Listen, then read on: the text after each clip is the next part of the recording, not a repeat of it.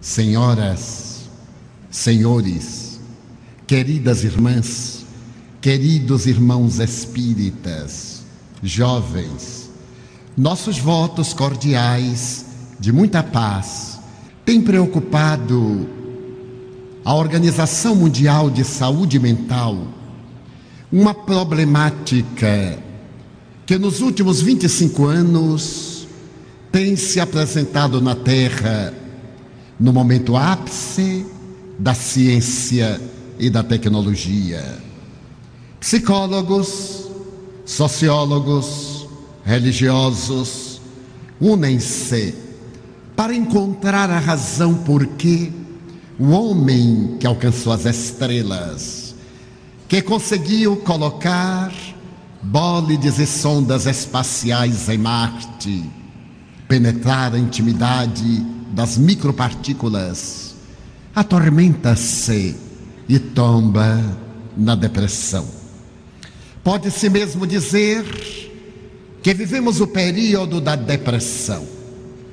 Na década 1990-2000, o digno presidente George W. Bush, dos Estados Unidos da América do Norte, atendeu à solicitação de médicos neurocientistas e profundos conhecedores do cérebro humano para que decretasse aquela década como sendo a década do cérebro.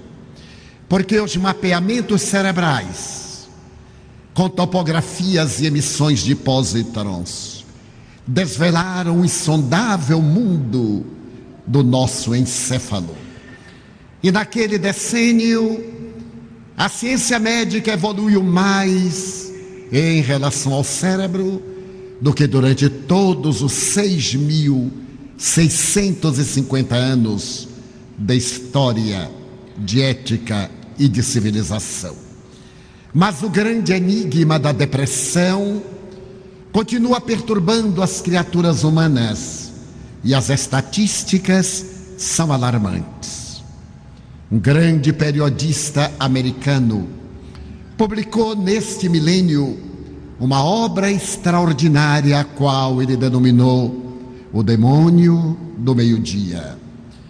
O senhor Solomon faz referência à depressão.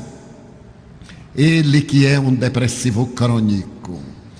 E estabelece, segundo as estatísticas do Departamento de Saúde dos Estados Unidos, que na grande pátria americana do norte existem, no período em que ele escreveu o livro, 25 milhões de depressivos crônicos, 25 milhões de depressivos recorrentes.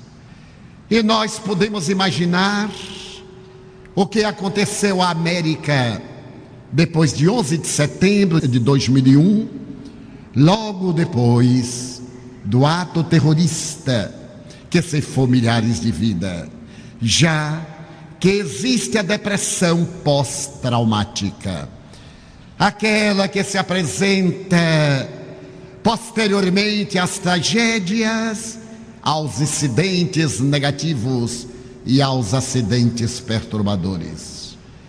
A realidade é que, segundo Dr. Bernie Siegel, Neste momento, se todos os leitos hospitalares que existem na terra fossem oferecidos aos depressivos, faltariam para um grande número. E a problemática cada vez apresenta-se mais grave. Tenta-se dizer que é o estresse. São os ponteiros do relógio que estabelecem a nossa vida neste tormentoso afã de ter mais poder, posição social, destaque, dinheiro e prazer. Mas se fizermos uma viagem histórica, veremos que a depressão está em todos os períodos da humanidade. Assevera-se que ela é um efeito natural psicossocial dos dias que nós vivemos. Mas se folhearmos, por exemplo, Bhagavad Gita, uma das obras que constituem o Vedanta, a coleção de livros sagrados da Índia, poderemos ler este diálogo mais ou menos nas seguintes palavras: O mestre Krishna volta-se para seu discípulo Arjuna e diz que ele é um príncipe Pandava e tem como dever primordial lutar contra os terríveis adversários Kurus. O jovem, tomado de surpresa, naquelas aulas de penetração do infinito e do cosmo, pergunta ao insigne guru: E quem são os Kurus?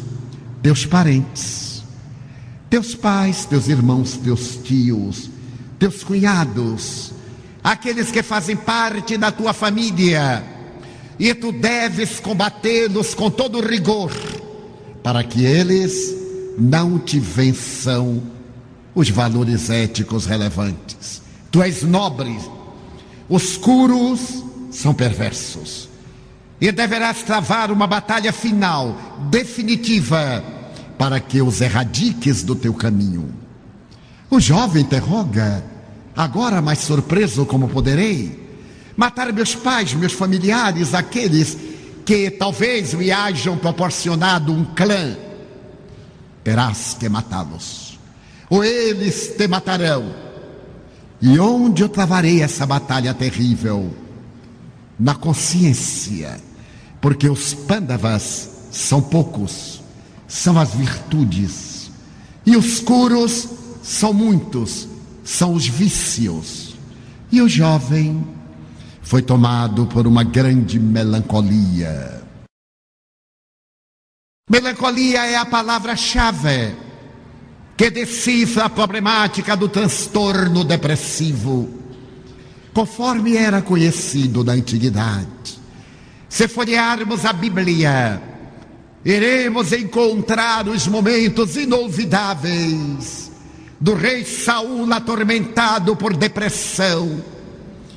Quando caía no abismo, a depressão unipolar, e quando era levado à exaltação, a depressão bipolar, acalmando-se. Quando Davi cantava os salmos, e pela primeira vez na história da humanidade temos musicoterapia, ensejando ao rei hebreu acalmar-se das fúrias que o dominavam. A Bíblia também nos fala daquela dicotomia de Jó, que depois de haver vivido a abundância, a glória, foi experimentado por Deus a solicitação do demônio para que ele retirasse tudo.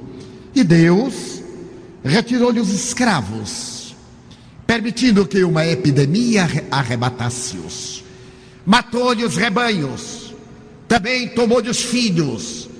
E quando ele estava na extrema miséria, ainda mantendo a confiança em Deus, ele fez um tremendo quadro de melancolia, para que Deus depois lhe restituísse tudo. Se sairmos do Oriente para o Ocidente, 400 anos antes de Jesus, Hipócrates o célebre pai da medicina grega, terá a ocasião de identificar entre os seus pacientes essa disposição mórbida para a melancolia, essa tristeza inexplicável que toma conta da criatura e às vezes atira no calabouço do suicídio. Duzentos anos depois, outro médico grego, Galeno, terá a oportunidade de fazer uma panorâmica da saúde e da melancolia e dizer que as enfermidades derivam-se de quatro fatores essenciais: a bilis negra, a bilis amarela, o sangue, e ele cria uma outra designação para estabelecer como fatores da saúde a harmonia desses elementos e passa a posteridade com uma terapêutica. Toda vez que há excesso de bilis negra, herança de Adão, e o indivíduo faz melancolia, devem ser aplicar-lhe sangrias, laxantes e vomitórios, o que sempre resultava numa tragédia, porque a maioria dos pacientes morria por desidratação.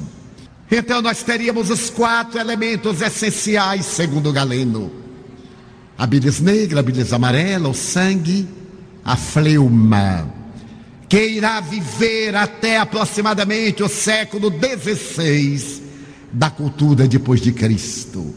150 anos antes de Jesus, outro médico grego terá a ocasião de identificar pela primeira vez na história o transtorno psicótico profundo.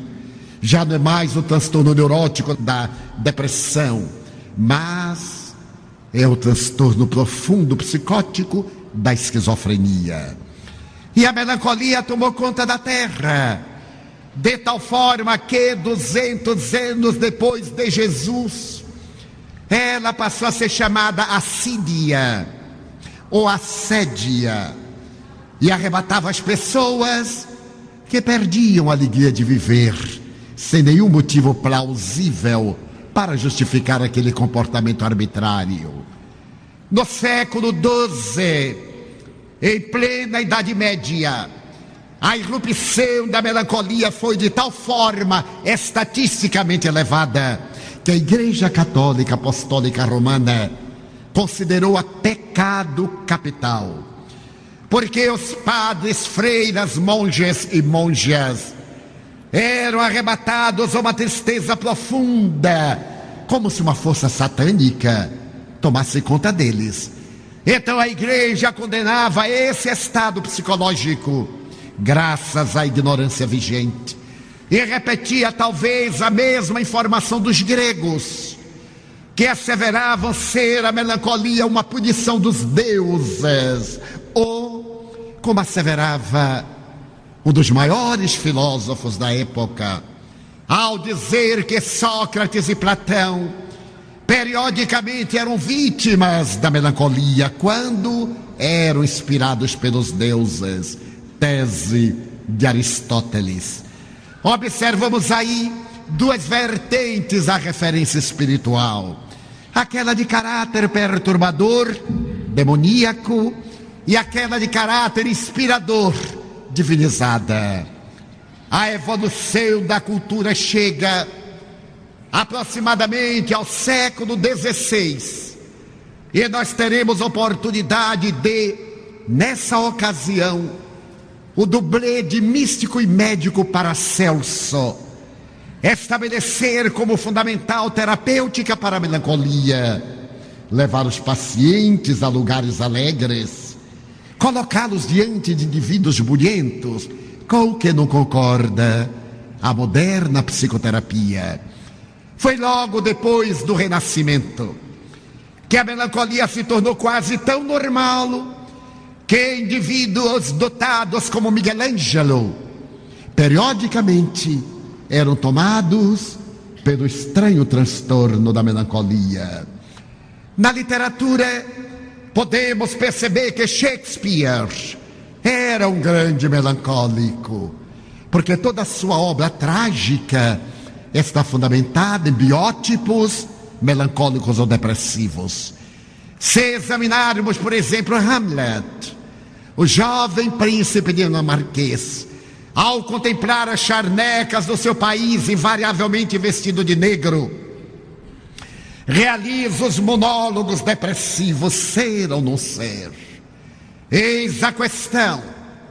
Ou se interroga, viver dormir, sonhar, morrer, talvez. Quem sabe? Se mais tarde vamos ver a vida de Lady Macbeth, teremos a ocasião de perceber também o transtorno melancólico da mulher que, em companhia do marido, assassinou o rei.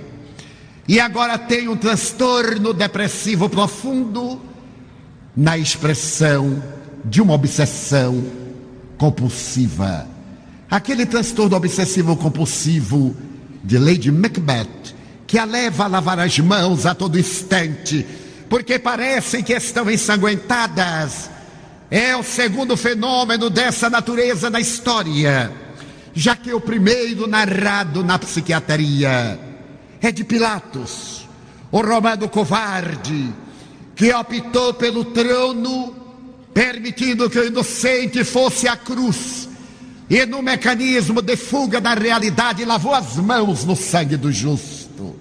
E a partir daí, ele criou um transtorno obsessivo compulsivo. Suas mãos estavam sempre tintas de sangue, que ele as lavava. E quando morre em Roma, Tibério César, o seu protetor, e ele cai em miséria política e retorna à capital do império, perdendo títulos e honrarias, parte para o exílio na Suíça, onde se suicida atirando-se sobre um vulcão extinto. É mais ou menos nesse período da literatura shakespeariana que irá aparecer na literatura médica pela primeira vez a palavra depressão é que vale dizer nos fins do século XVII. Mas o cérebro não era realmente conhecido. Acreditava-se que o cérebro era praticamente destituído de funções, a ponto de dizer-se que se amava com o coração e se pensava com o fígado. Até hoje muita gente ainda ama com todo o coração. Só que o coração não ama, é uma bomba ejetora de sangue que através de impulsos elétricos manda o sangue, coração, pé, coração, cérebro, coração, com a velocidade de 70 metros por segundo. Então, muitas vezes dizemos, mas o coração ama, porque toda vez que eu amo eu sinto uma coisa no coração. Mas também toda vez que tem ódio, toda vez que tem ciúme, toda vez que está ansioso, é que as emoções são vasoconstritoras todas elas. E naturalmente a circulação tem deficiência e produz essa peculiar sensação. Mas apareceu no meu espírita, e eu não deixo de sorrir, quando alguém diz assim: um beijo no seu coração. Ele quer me matar. Para poder beijar o meu coração, eu tenho que morrer para agradar a ele. É a herança de natureza arquetípica daquele conceito de que o coração é que ama. E como dizia que se pensava pelo fígado, ficou célebre na mulher. Quando está numa calorada discussão, põe a mão no fígado e pensa. E através desses gestos, o conhecimento do cérebro foi demitizando até que, por volta do começo do século XVII, ele passou a ser melhor considerado e no fim estabeleceu-se que ele era constituído de células muito especiais, a que deram o nome de células nervosas ou neurônios, com uma constituição específica, uma pequena cauda, que não sabiam à época exatamente para o que era. Essa pequena cauda, o axônio, deveria entrar pelo século XVIII e merecer de Paul Mobius um estudo acendrado para dizer que esse transtorno de melancolia, agora depressão, tem duas psicogêneses. A primeira, a hereditariedade. Mais tarde se confirmará que todo aquele que descende de um depressivo tem 30% de probabilidades de ser depressivo também.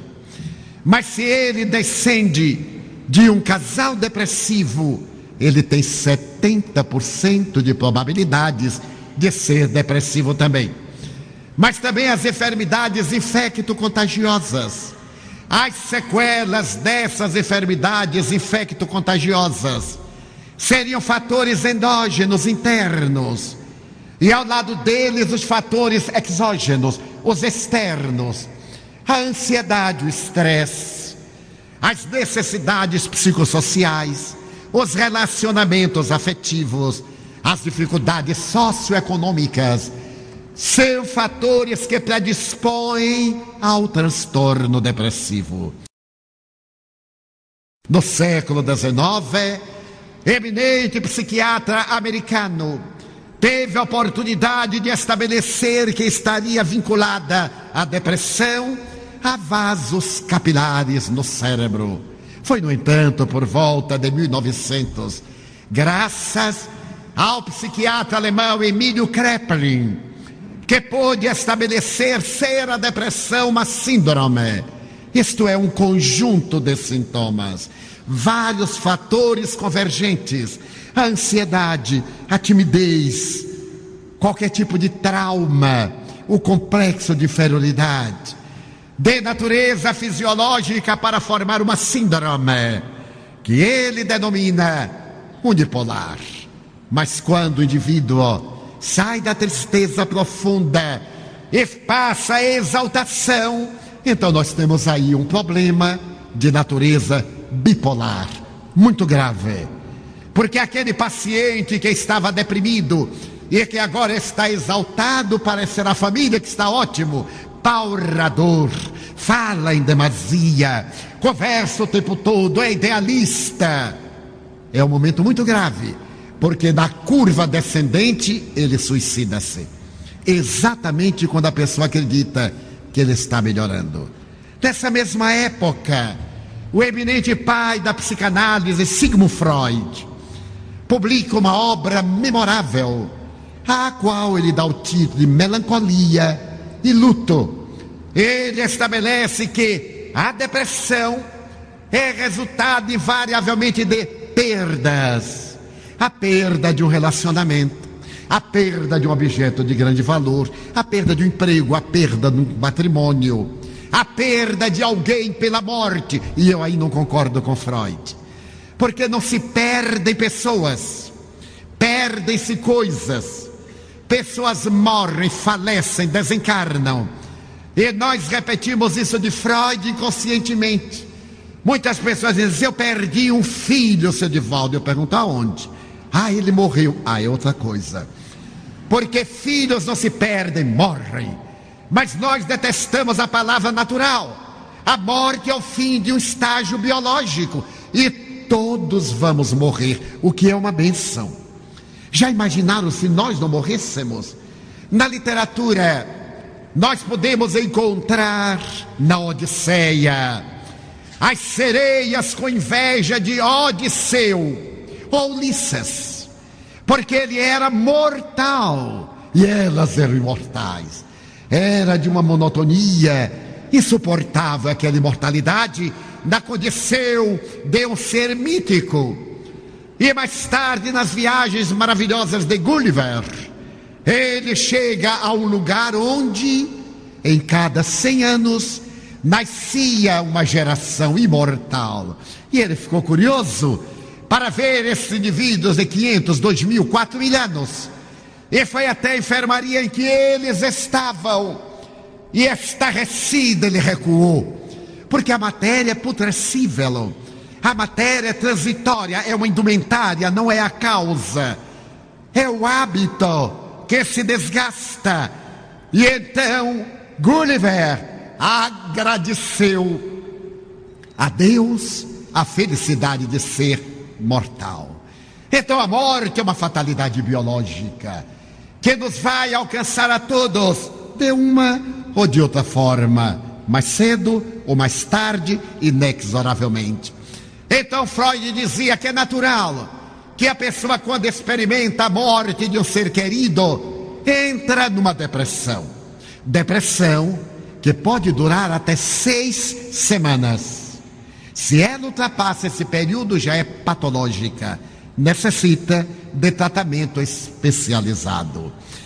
Mas muitas vezes a família enfrenta aquela morte com naturalidade. E nós voltamos do féretro e dizemos que maravilha, nem parecia o enterro, todos estavam tão felizes.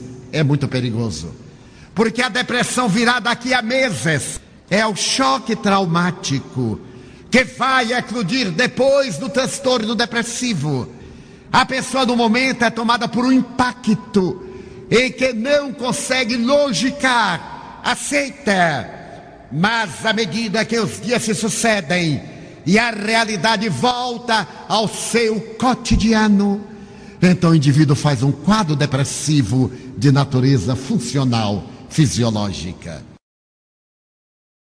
No século XX, o cérebro, desde as experiências formidantes de 1860 com Paul Pierre Broca, que identificou o centro da fala na terceira circunvolução frontal da esquerda, as experiências de Charcot durante o decênio na Universidade de La Salpêtrière, e depois a contribuição de neurofisiologistas, de psiquiatras e hoje de neurocientistas, tem-se a ideia exatamente do que é a máquina mais perfeita que os olhos humanos jamais puderam contemplar, que é o cérebro e os demais equipamentos dele fazendo parte. Alguém teve a ocasião de dizer que o cérebro era um computador, mas o eminente professor doutor Shirley estabeleceu que foi o cérebro que fez o computador. E nenhum computador fez qualquer cérebro. Ele está acima, mas há indubitavelmente várias semelhanças, especialmente na área da memória, na área da reflexão. Mas o cérebro está muito acima. A psiquiatria ou as neurodoutrinas psicológicas diziam, até 1940, que nós possuímos 5 bilhões de células nervosas. Essas células especiais, segundo a neurofisiologia, quando morrem, não se repetem. Assevera-se hoje que é provável que alguns desses neurônios repitam-se, mas ainda não é palavra da ciência. E naturalmente, por dia morrem 15 mil neurônios. O indivíduo, quando chegava aos 40 anos, já estava envelhecido, já não tinha memória, eu ainda me lembro, embora não seja daquele tempo, 1940, e que na minha cidade natal, homens e mulheres válidos, de 45 ou 50 anos, eram tidos por velhos. Os homens iam jogar gamão, jogar dama, paciência, porque já eram velhos, eram quase inúteis. As exceções confirmam a regra. E as mulheres iam costurar crochê, tricô da vida alheia, porque já não tinham mais o que fazer. As pessoas acreditavam nessa informação de velhice. Mais tarde, por volta dos anos 50, com o advento do microscópio eletrônico, estabeleceu-se que nós possuíamos aproximadamente 50 bilhões de neurônios cerebrais. E por mais que morressem, aqueles que permaneciam substituíam o importante era a mente. As mentes ativas obrigam os neurônios a intercomunicar-se por aquela cauda, pelo axônio, que recebendo a necessidade de mandar mensagens neuroniais, as sinapses cerebrais, as intercomunicações, aquela ligeira cauda apresenta ramas, dendritas, em grego, e naturalmente as intercomunicações fazem-se sem qualquer prejuízo daqueles neurônios que desapareceram. Então eu me recordo que se passou a dizer que a idade mental era para o homem de 50 anos e para a mulher de 55. Ainda me recordo de pessoas de 40, 50 anos. Ah, eu não memorizo mais nada. Eu leio e não presto nenhuma afirmação fixando. É que não prestavam atenção. Por volta de 1970, a neurociência demonstrou que nós possuímos 70 bilhões de neurônios. E por mais que morram, nós temos uma reserva técnica para preencher quaisquer lacunas. Nos anos 90, a ciência confirmou que nós possuímos aproximadamente 75 bilhões a 100 bilhões de neurônios. E descobriram algo extraordinário: que os homens possuímos alguns bilhões de neurônios mais do que as mulheres para nada. Não se descobriu nenhuma finalidade. Mas são dados da neurociência.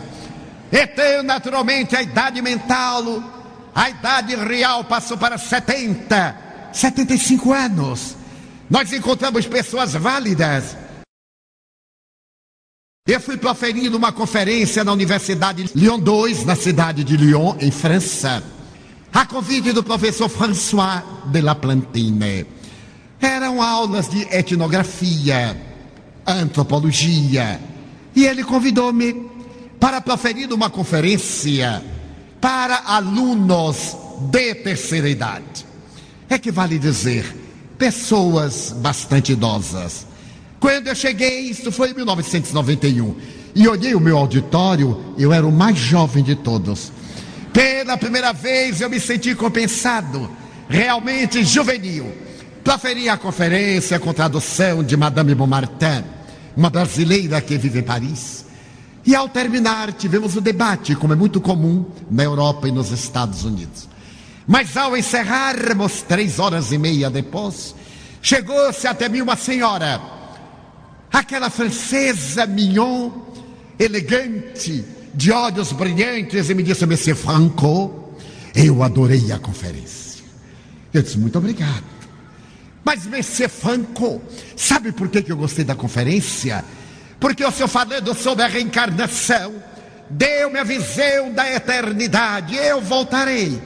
Porque eu tenho 82 anos de idade. Eu olhei para ela, e como eu tenho olho clínico, calculei 86, por gentileza. Era normal, era mulher.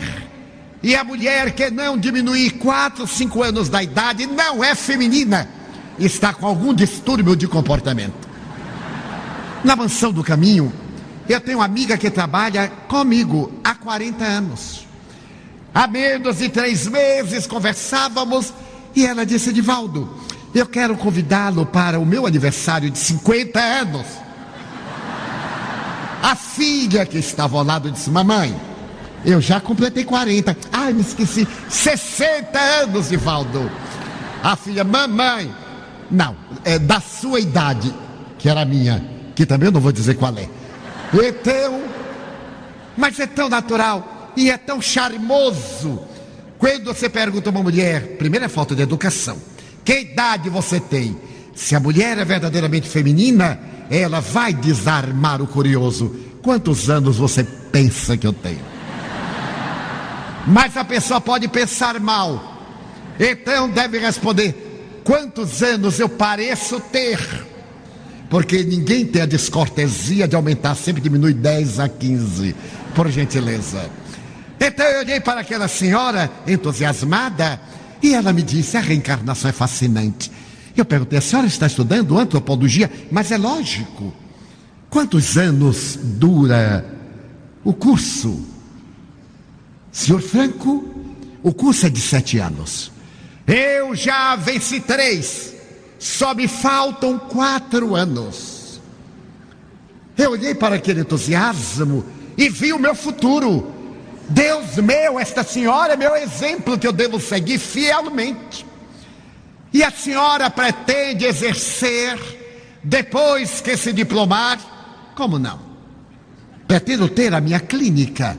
O senhor acha que eu vou gastar os melhores anos da minha vida e depois não exercer antropologia? E eu disse, mas imaginemos uma coisa absurda, remota, quase impossível. E se a senhora morrer durante? Ela disse, qual é o problema? Na outra reencarnação eu já venho antropóloga. Eu então olhei para aquela dama de neurônios fantásticos, porque segundo a medicina, a velhice não é a debilidade orgânica, é a preguiça mental. A maioria de nós, como tem preocupações, atividades normais, bloqueia determinadas áreas que não lhe interessam e é severa que não tem memória. Ai, mas eu não tenho memória para nada. É uma caduquice, ou é um distúrbio, ou é uma degenerescência, ou é simplesmente comodidade. O indivíduo deve ter a mente polivalente. Ela é feita para evitar monoideias, para ter uma polivalência, pensar várias coisas sem tumulto dentro de um direcionamento. Toda vez que se deseje reter uma coisa, fixe-se na coisa, como fazem as crianças. A diferença entre nós, adultos e crianças, é que a criança não tem preocupação. Tudo que pega, fixa, porque focaliza. E nós fixamos pensando outras coisas. Então a memória não registra. Na minha idade, que continua sendo um mistério, eu tenho melhor memória do que quando tinha 30 anos. Porque simplesmente não me permito o luxo de esquecer. Quando me esqueço por qualquer razão, eu anoto mentalmente. E antes de dormir eu tenho que me lembrar, porque está no arquivo. Isso não é arquivo do INPS. Então eu vou buscar, porque é arquivo de computador. E daí a pouco vem o clique. E como dizem os jovens, com muita beleza, cai a ficha. Aí eu vou dormir em paz. Porque nós temos a tendência à negligência. Queremos lembrar de uma palavra. Ah, deixa para lá. E, deixa para lá. E chega um momento que nós não lembramos nem o nome da própria esposa. Como um amigo me contou com muita propriedade. Um conhecido dele estava tomando um excelente medicamento para a memória. E ele então foi perguntar ao amigo: e qual é o remédio? Estava a esposa do homem em tratamento de memória ao lado. E o paciente assim: o nome do remédio é. Ora, Aí voltou-se para a esposa. Ora, e para ele, como é o nome daquela flor, aquela haste com espinho de rosa? Ah, Rosinha! Ele havia esquecido o nome da própria esposa. Então é necessário que nós exercitemos a memória e contribuamos com uma alimentação saudável, com exercícios naturais e, sobretudo, com uma conduta psíquica de teor elevado. Então a ciência descobriu, logo depois, que esses neurônios secretam aminoácidos, determinadas substâncias que já foram classificadas em 60 tipos. São essas substâncias produzidas em micrograma que fazem parte da nossa vida para o movimento, para a alegria, para a tristeza, para a honorabilidade. Nós somos resultados dos chamados neuropeptídeos.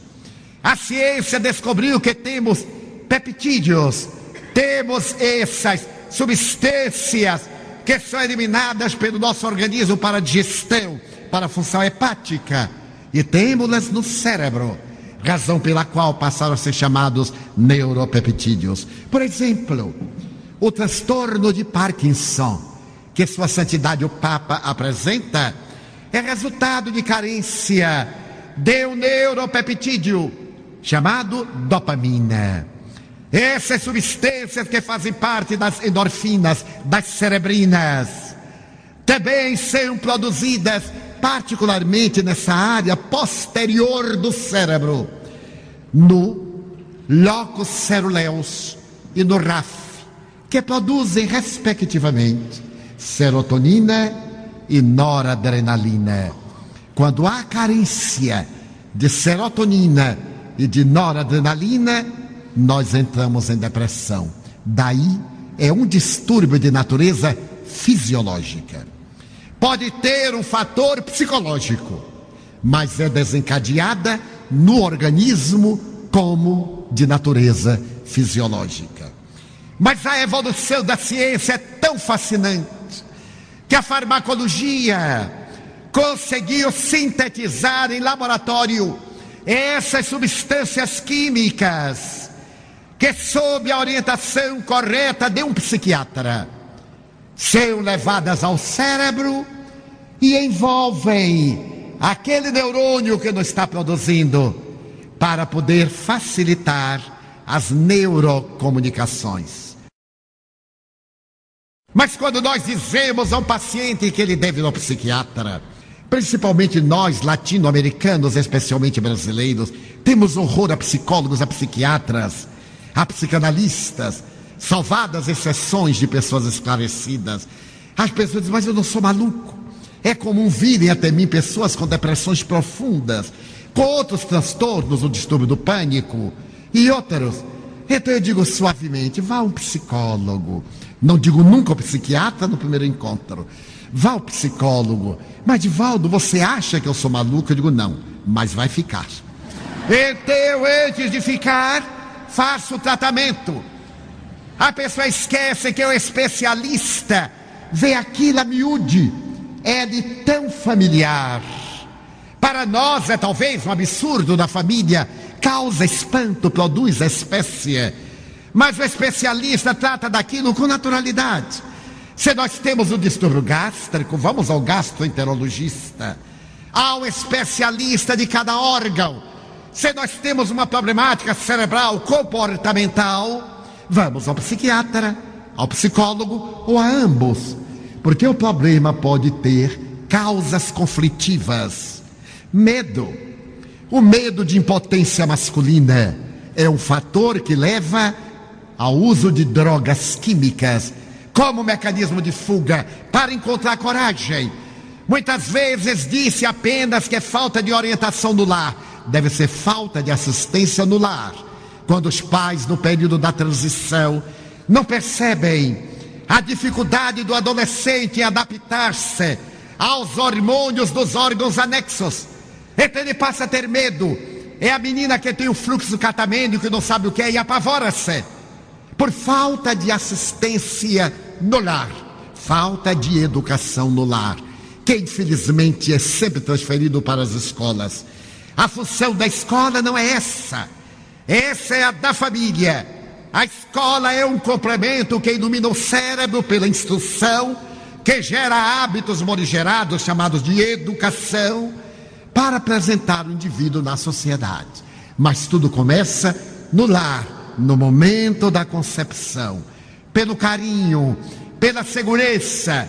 Diz a psiquiatra Elizabeth Kubler-Ross, recentemente desencarnada, que no momento que saímos do útero temos o primeiro choque. Saímos de uma urna onde estamos agasalhados e protegidos para o mundo exterior, onde temos que respirar, onde temos que chorar para demonstrar as nossas sensações.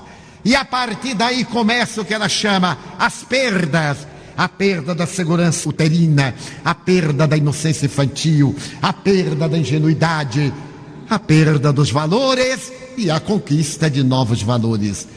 Então, vivemos um momento em que a depressão alastra-se tremendamente, mas graças às neurociências, a psicologia, a psiquiatria, a psicanálise, a farmacologia, podemos cuidar do nosso transtorno depressivo de maneira correta e termos uma existência perfeitamente boa, uma vida tranquila, desde que obedeçamos à prescrição médica.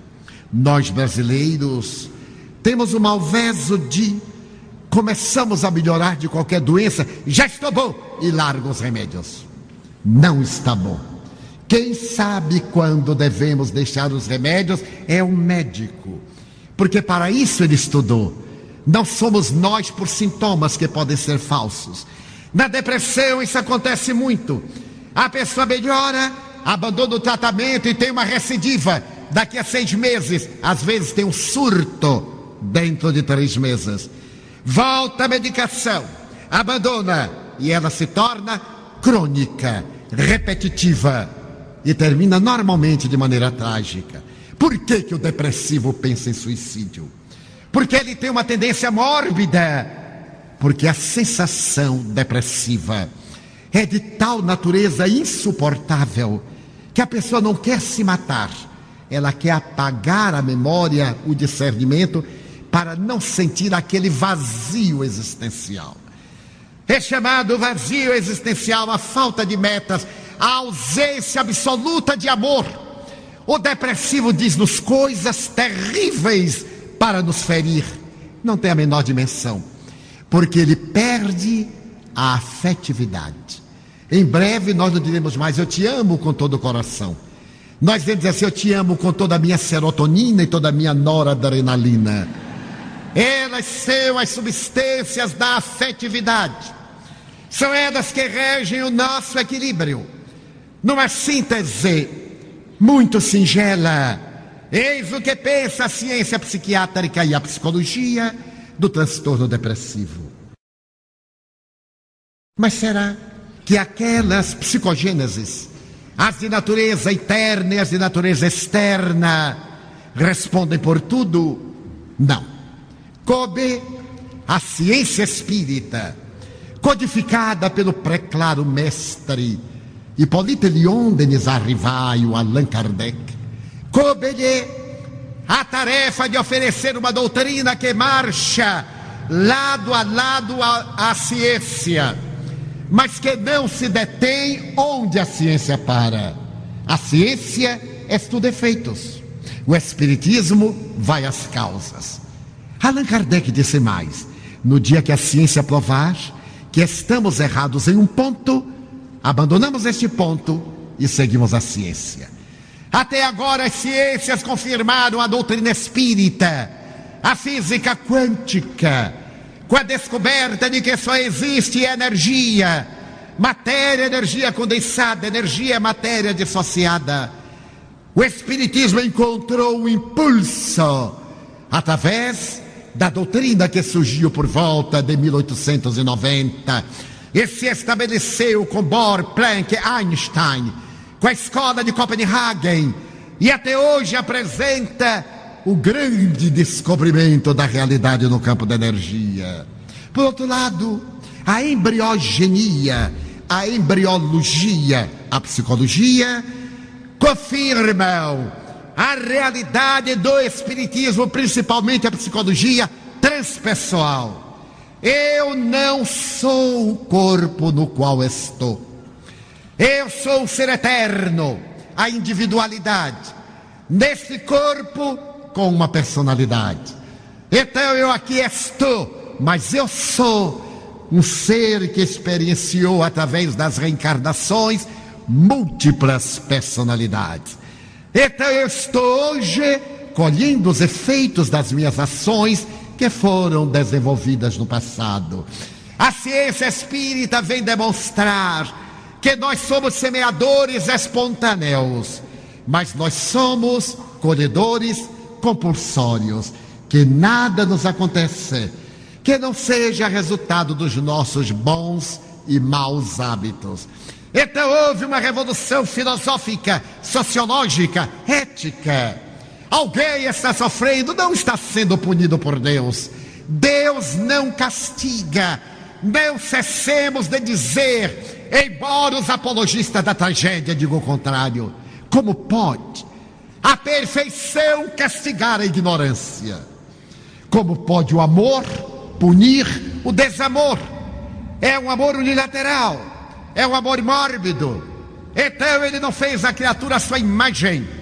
Nós é que o fazemos à nossa imagem é o Deus antropomórfico, o Deus que viaja na frente de determinados exércitos, como se o outro exército não fosse filho dele. É filho de quem? De outro Deus, mas só existe um, segundo todas as religiões, inclusive o hinduísmo.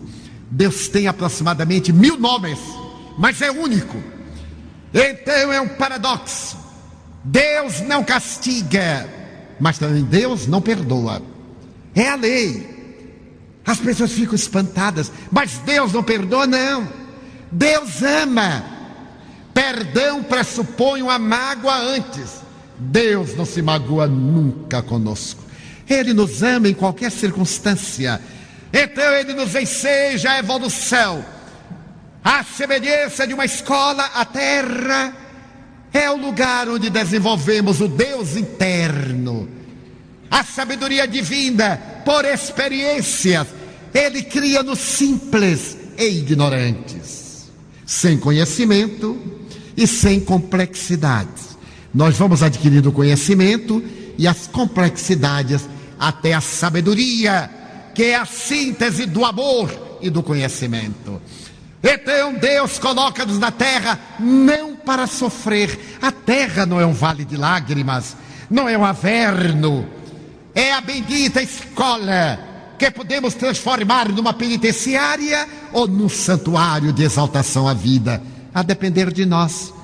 Então nós escolhemos hoje nos transtornos, nas psicoses profundas, nas degenerescências cerebrais, nas enfermidades infecto-contagiosas, nos casos teratológicos, nas degenerescências genéticas, na anencefalia que está na moda.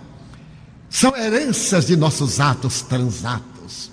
Quantos que, perdendo a afetividade de alguém que afinal não merece tanto, suicidam-se por ódio do outro. Não é porque se sentiu desprezado, é porque não se pôde sobrepor. Mata-se, esquecendo o dom da vida. Não é esse indivíduo o autor da vida, nem os pais. Os pais são co-criadores. Eles fornecem os elementos genéticos para o surgimento do neuroblastocélula inicial, de onde uma fatalidade biológica vai constituir um corpo constituído de 70 trilhões de células diferenciadas. Ele não tem direito por uma paixão, por um distúrbio de qualquer natureza, exceto quando é psiquiátrico, de arrebentar a vida. Retorne para aprender a lição da dificuldade. Se o ferro se recusasse a fornalha, não teríamos nenhum instrumento dele feito. Se aqui não tivessem as bases, não teríamos esse auditório. Mas as bases penetraram na lema e às vezes foi necessário ir até a rocha para poder construir as colunas. Os cristais mais preciosos experimentaram elevadíssimas temperaturas. Se o metal não sofre essa temperatura, a oxidação, a ferrugem consome-o. O espírito necessita do desafio para crescer. É dos grandes desafios que nós desenvolvemos os valores que dormem dentro de nós. Quantas vezes dizemos, eu não sei se teria forças para enfrentar tal situação. E quando a situação se nos desenha, nós temos uma força que ignorávamos. Se porfiarmos. Por isso disse Jesus: é necessário ser fiel até o fim não até o meio do caminho. Então o Espiritismo vem dizer que existe um fator que também desencadeia a depressão. É um fator de natureza espiritual. Se eu vivi ontem, como certamente sim, amei e provavelmente odiei. Aqueles a quem eu amei prosseguem ajudando-me. Mas aqueles a quem eu odiei ou prejudiquei ou destruí os ideais, se é do meu estofo e não me perdoaram, vem a cobrança, como ocorre conosco no dia a dia da vida. E estando nós encarnados no corpo e eles fora da matéria, há uma atração eletromagnética do nosso perispírito.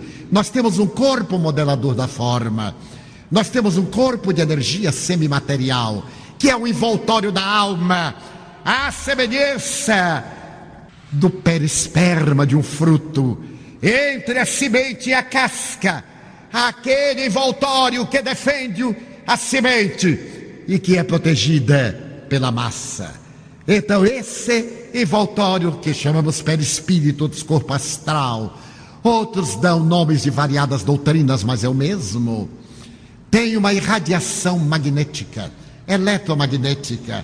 Daí nós vemos nos santos o que chamam resplendor, a aura. Todos nós temos uma aura, que é a exteriorização psíquico-moral daquilo que somos. Um médium clarividente real e não fantasioso como muitos. Consegue identificar o caráter moral, os conflitos, as doenças, pela visualização da aura, através das cores frias ou das cores quentes que são emitidas pela radiação do espírito, pode-se deduzir o que se passa no cerne do ser, que assim se apresenta. Então, esse corpo perispiritual, quando morre, a matéria fica com o espírito. E é exatamente esse corpo que vai atraído. Por certo, os senhores conhecem essa proposta indiana. Quando o discípulo está preparado, o guru aparece. Quando nós temos uma dívida, parafraseamos, o cobrador surge. Onde quer que esteja o devedor, o cobrador aparece. Então há uma atração eletromagnética. Ele acerca-se E dentro desse campo, aura, perispírito a perispírito, produz um tipo de imantação, no qual ou na qual ele transmite o seu ódio, o seu mal-estar, as suas influências perniciosas e lentamente o paciente começa a captar, como tristeza, sonos perturbadores, pesadelos, ansiedade, sudorese, dificuldades de conciliar o sono, distúrbios semelhantes à apneia, conflito de ferilidade, perda de ideal. Porque a depressão tem as suas síndromes. Toda vez quando o nosso sono fica muito interrompido sem motivo justo e temos dificuldade de recuperá-lo, quando somos varridos periodicamente por transtornos melancólicos sem motivo real, quando temos muita ansiedade, muita ansiedade. Ter ansiedade é normal. Se eu espero alguém, eu fico ansioso. Mas se há uma arritmia cardíaca, sudorese, tremor, já é patológico. Então, essas características pronunciam a instalação de um transtorno depressivo. Recorra-se de imediato ao especialista. Eu sei que é muito caro, mas a saúde é muito mais importante. Recorra-se à ajuda de um terapeuta. E se ele recomendar o psiquiatra, vá exultante, graças a Deus, porque há 30 anos, há 50, a pessoa mergulhava no abismo da loucura com diagnóstico de esquizofrenia.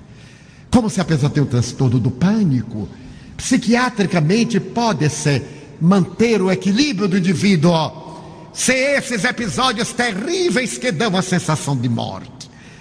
Então, esse ser que se nos acerca transmite-nos os seus fluidos, as suas vibrações, a energia deletéria, o seu ódio que nós assimilamos.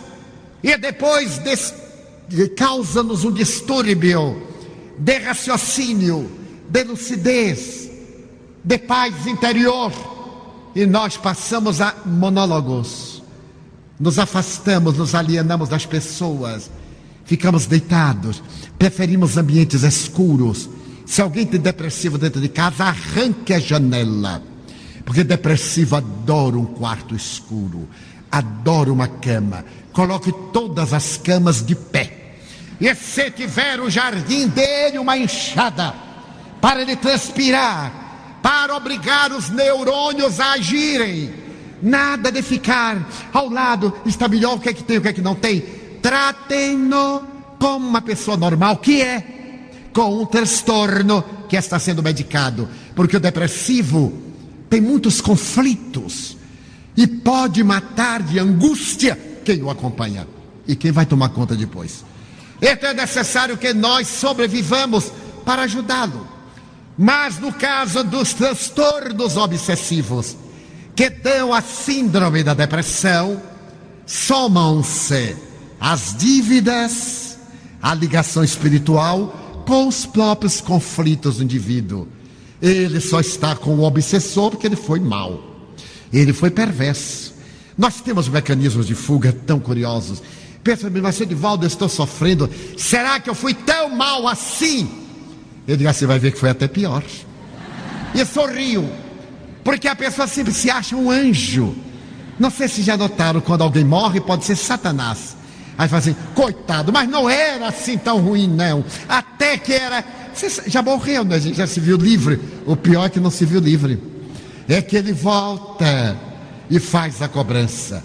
Então a doutrina espírita trouxe do Evangelho de Jesus a epígrafe, obsessão que no Evangelho está como possessão demoníaca. Demônio, daimon, em grego, não é necessariamente Satanás, diabo.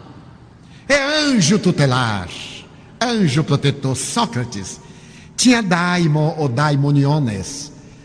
Então, no Evangelho estão possessões. Allan Kardec, com a sua visão científica, constatou que o espírito não entra na pessoa como líquido no vasilhamento. Porque se entrasse, seriam dois espíritos num corpo só, o que é impossível. Graças às ligações do perispírito com a matéria, sustentando o espírito no corpo. Allan Kardec percebeu que é uma subjugação, uma dominação. Daí ele criou o termo obsessão, utilizou-se do termo obsessão, que é o constrangimento que alguém impõe sobre outros, ou a autofixação em uma ideia por fascinação, ou a perda do discernimento por subjugação. Que fazer no caso de obsessão? Orar. Ah, mas o paciente não gosta, então deixa ficar mais doentinho que um dia ele vai orar. Pessoas me perguntam: se eu orar por ele, ajuda? Ajuda. Mas ele tem que fazer a sua parte, a parte dele, porque ele é o devedor. Quando a pessoa insiste, mas o Divaldo ele não quer saber. Ele, quando ele tem gripe, é a senhora que toma as dragas. Não, é ele. Eu digo, porque a gripe é dele, né? É, sim, senhor. A obsessão também é dele. Ele tem que fazer a parte. Ah, mas ele não quer nem ouvir falar. Arranja alguém que fale suavemente. A família normalmente não sabe falar. Começa a discutir, a brigar, a impor. E termina sempre em desacato, que piora a situação. Então, Allan Kardec recomenda a oração, a meditação, a prática da caridade. Por quê? Porque o bem que se faz anula o mal que se fez. Esta é a lei. Eu prejudico alguém, então eu devo Y mais Z. Mas eu ajo corretamente com outrem, eu conquisto A mais B mais C. A soma das boas ações naturalmente sobrepõe-se essas boas ações àquelas negativas. Está no Evangelho. Por muito amardes, os vossos pecados foram perdoados. Não é perdoados, foram cancelados. O amor apaga a multidão de pecados.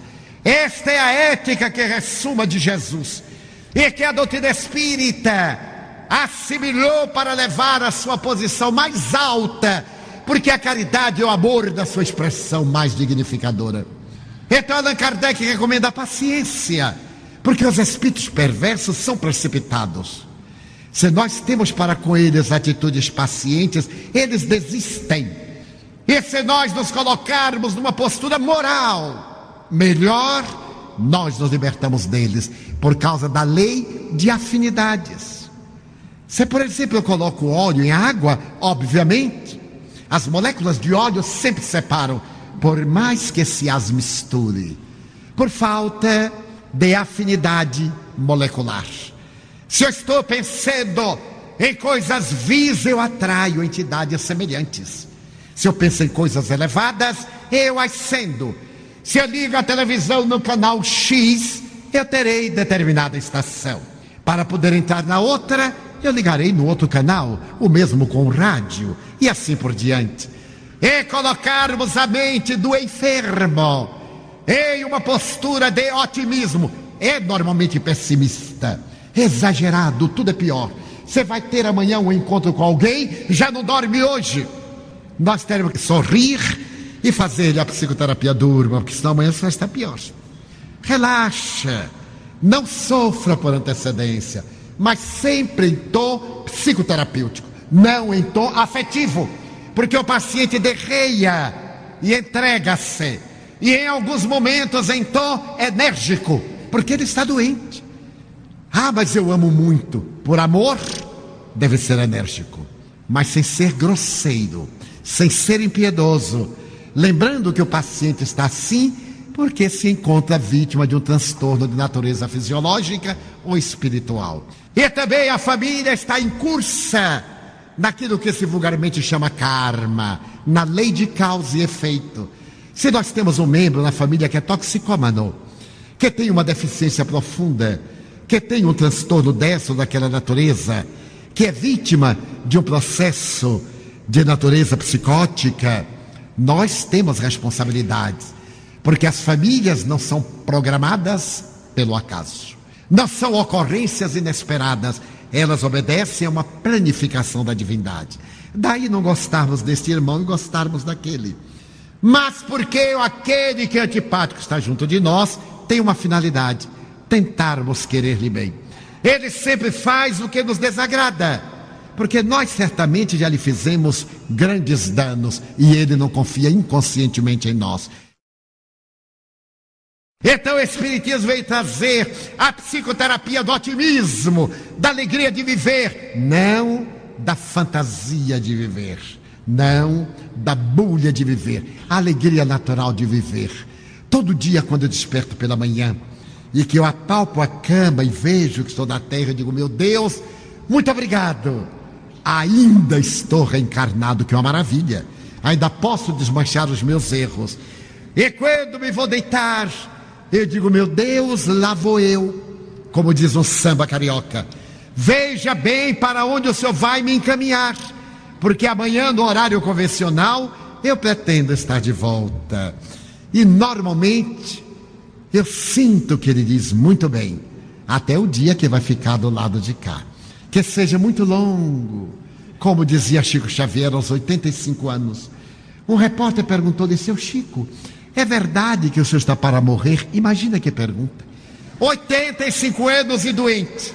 Resposta: Meu filho, o povo está com a pressa que eu morra, mas eu não estou com pressa nenhuma.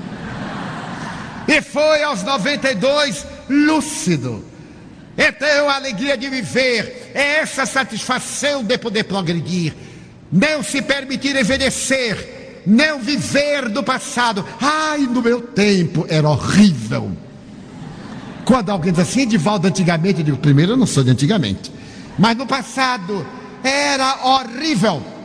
Eu chegava no lugar para ferir a conferência, não tinha microfone. Era da garganta a la Vicente Celestino. E quando tinha microfone, havia mais estática do que outra coisa, dizia assim, desliga. E era no grito. Ai, mas antigamente era uma beleza. Antigamente, para eles, foi uma verdadeira tragédia. Esse saudosismo é um mecanismo de fuga, é preguiça mental. Pense hoje. Se você não tem o que pensar, compre o um computador, que você vai perder o resto da paz. Porque o computador é uma gracinha para jovens, mas para pessoas como nós é uma tragédia grega. Ele consegue fazer exatamente tudo o que nós não queremos. Eu aprendo pela manhã, memorizo, anoto, à tarde ele faz exatamente o que eu não anotei. Aí eu tenho que chamar meu filho. Isso levou-me Há um amigo que me contou a seguinte anedota: que o homem estava no computador e naturalmente não conseguiu acertar qual era o lugar que deveria funcionar. E chamou o filho de cinco anos. Meu filho, vem cá, vem o menino correndo, olha para aí. Não, papai. Ctrl Alt Rec. Ah, muito obrigado. Voltou tudo ao normal. Quando o menino ia correndo, ele digitou nova tragédia. Meu filho, o menino disse, papai, é isto aqui. E fez e saiu correndo. O pai concentrou-se e novamente a tragédia. Meu filho já chamou ele irritado. O menino disse assim: Eu não sei como é que o senhor vivia antes de eu nascer. Então apelemos para esta juventude espiritual. Mantenhamos a nossa alegria e criemos dentro de nós valores positivos, ético-morais, caridosos, de dignidade para podermos superar as injunções perturbadoras das obsessões e resgatarmos nossos débitos com aqueles a quem prejudicamos. Essa doutrina fantástica, que é o Espiritismo, conseguiu a maior façanha da história da humanidade: matou a morte. A morte é apenas um passaporte para a vida. É a fronteira deu uma vibração para outra. Então, diante dos transtornos psicológicos, dos transtornos obsessivos, sejam quais forem, procuremos assistência especializada e, concomitantemente, a terapêutica espírita, mesmo que o transtorno seja de natureza fisiológica. O paz, a bioenergia, a água fluidificada, as palestras de orientação que são psicoterapêuticas. E depois de estudar profundamente a doutrina, as reuniões especializadas que se denominam de desobsessão.